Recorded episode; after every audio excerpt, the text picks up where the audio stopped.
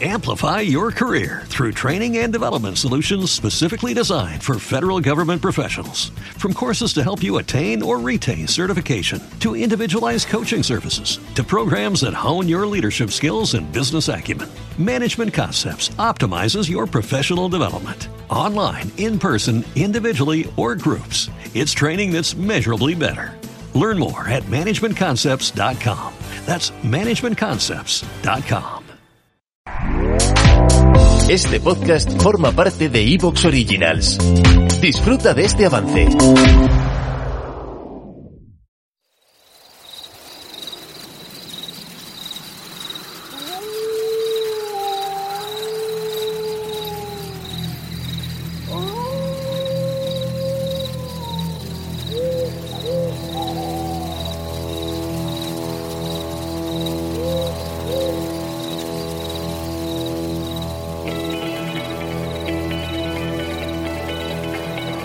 Está escuchando el podcast de Luna de Lobos. Una forma distinta de tratar la información. Bienvenidos.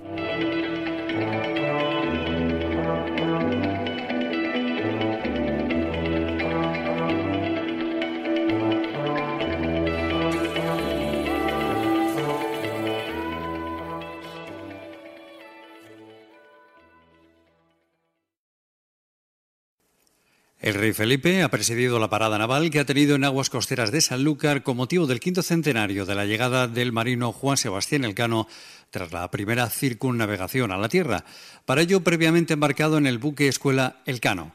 Este martes se cumplen 500 años de la arribada a Sanlúcar de Barrameda de la nao Victoria al mando de Juan Sebastián del Cano, tras llevar a cabo la primera circunnavegación de la Tierra y casi tres años después de que la expedición de Magallanes y el Cano partiese del mismo puerto.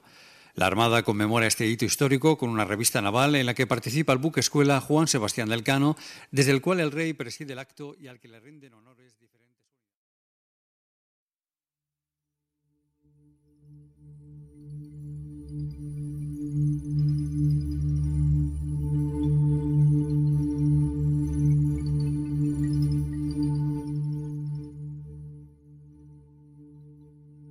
Buena luna, Luis Álvarez es quien les habla y esto es un nuevo programa de Luna de Lobos.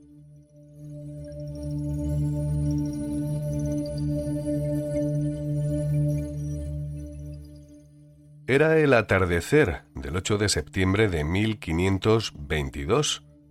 Las velas de la nao Victoria se dibujaron con el tono rojizo del ocaso, surcando el Guadalquivir. Era la embarcación del capitán Juan Sebastián Elcano, que regresaba tres años después de haber emprendido una travesía muy arriesgada, pero que cambió la historia del mundo para siempre.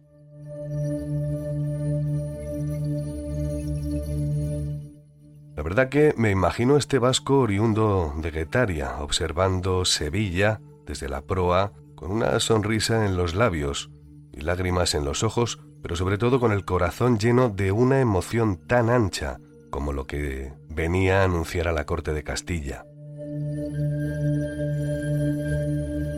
A bordo de aquella nao Victoria iban 18 marineros y en las bodegas traían un tesoro que nada tenía que ver con el brillo de los metales preciosos que ya venían de América desde hacía más de tres décadas. En este caso, la carga de aquella nao eran especias y clavo.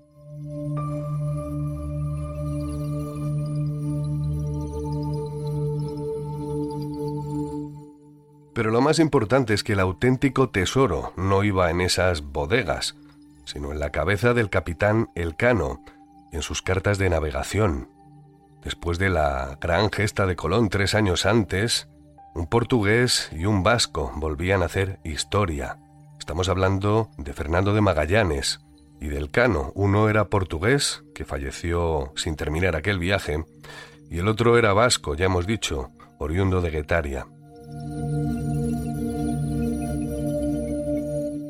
Aquel atardecer de principios de septiembre regresaban después de haber iniciado tres años antes un viaje buscando las Indias Orientales, pero aquel viaje les llevó a dar la vuelta al mundo, y así fue como descubrieron el Pacífico y demostraron por primera vez que nuestro planeta era redondo al surcarlo de punta a punta. Y precisamente estos días de septiembre se ha cumplido el quinto centenario de esta epopeya que abrió las primeras rutas comerciales y que permitió la conexión directa entre Europa, África, América y Asia. Yo no sé si nos damos cuenta de esto porque la verdad que se estudia poco en historia, me ha costado documentarme también y la verdad que no recuerdo, pues eso, que hubieran hecho demasiado hincapié los profesores, algo que sería para tirarles de las orejas, porque quizá para dimensionar la importancia de este acontecimiento no sería demasiado exagerado compararlo con la aparición de Internet en nuestras vidas, pero en el siglo XVI. Pero en este programa no vamos a hablar de aquel viaje con sus detalles, eh, entrando a fondo en lo que sucedió en esos tres años, porque, bueno, se me antoja que quizá el más apropiado para un programa así sería Sebastián Álvaro, y para contactar con él es bastante complicado porque normalmente suele estar en alguna montaña y no en su casa de Madrid. Y bueno, ya saben, Sebastián Álvaro es el mítico explorador que dirigió Al filo de lo imposible y que, bueno, eh, ya digo, suele estar muy ocupado, pero es que estoy seguro de que no hay nadie como él para contarnos esos pequeños detalles de aquella travesía, como nos habló, pues acuérdense, de Orellana, ¿no? De la gran gesta de Cortés y de Orellana, o por ejemplo del viaje de Shackleton, con aquel programa que hicimos sobre el Endurance que había aparecido en el fondo del mar.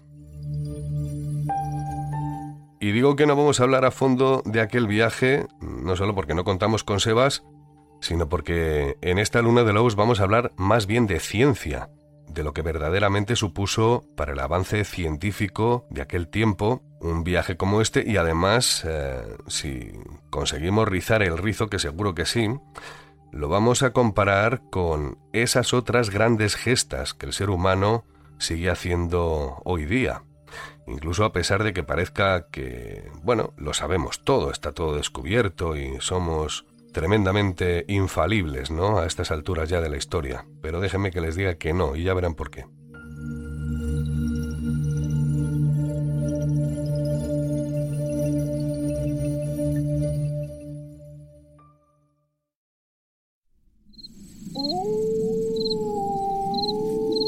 Deja que el silencio de la noche te envuelva que la caricia de un rayo de luna encienda tus sueños y que el viento te susurre al oído el secreto de la realidad. ¿Te atreves a ir más allá? Luna de Lobos, un programa dedicado a los amantes de la noche y otros lunáticos.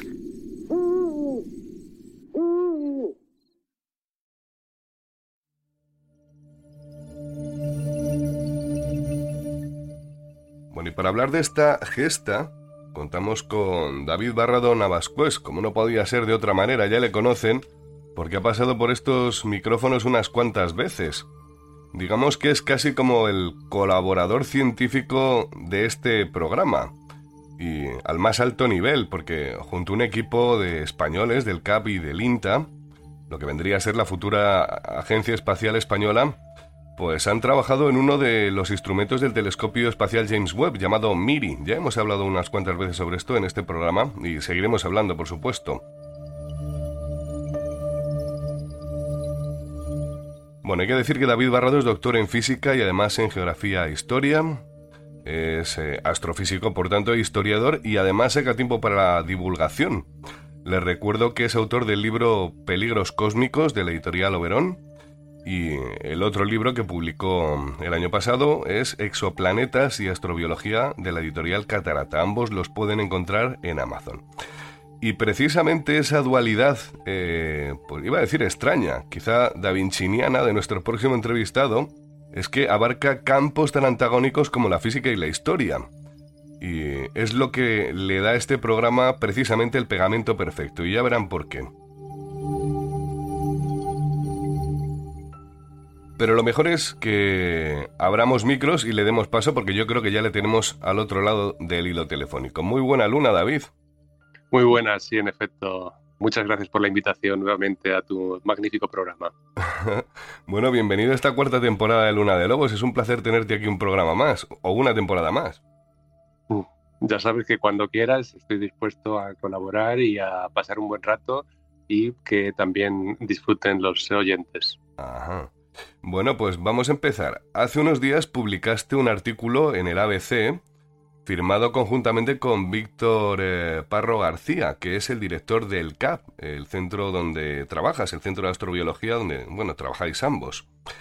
Y bueno, aquel reportaje se titulaba así, decía, La primera vuelta al mundo desde la perspectiva del siglo XXI y la exploración espacial. Y bueno, em, la cosa trae miga porque han pasado, pues precisamente estos días, nada menos que 500 años de la primera vuelta al mundo por Magallanes y Elcano, aunque quizá haya pasado un poco desapercibido para la mayoría de los medios de comunicación. Y me gustaría, pues no lo sé, que nos pusieras un poco al día eh, después de esos 500 años, cuál es la auténtica importancia de ese viaje y a lo largo del programa iremos hilando qué tiene que ver con lo que hacéis vosotros, que no deja de ser enviar, eh, enviar barcos con, con alas, ¿no? Como quien dice, o cohetes al espacio para descubrir otros mundos. Pero hazme, hazme un titular. Si tuviéramos que dar la noticia, de la llegada de Elcano a España sería algo así como gran gesta. El mundo es esférico. Para dar un titular muy corto, era, fue de hecho la demostración empírica con hechos contrastados reales de que ¿Te está gustando lo que escuchas? Este podcast forma parte de Evox Originals y puedes escucharlo completo y gratis desde la aplicación de Evox. Instálala desde tu store y suscríbete a él para no perderte ningún episodio. Amplify your career through training and development solutions specifically designed for federal government professionals. From courses to help you attain or retain certification, to individualized coaching services, to programs that hone your leadership skills and business acumen, Management Concepts optimizes your professional development. Online, in person, individually, or groups, it's training that's measurably better.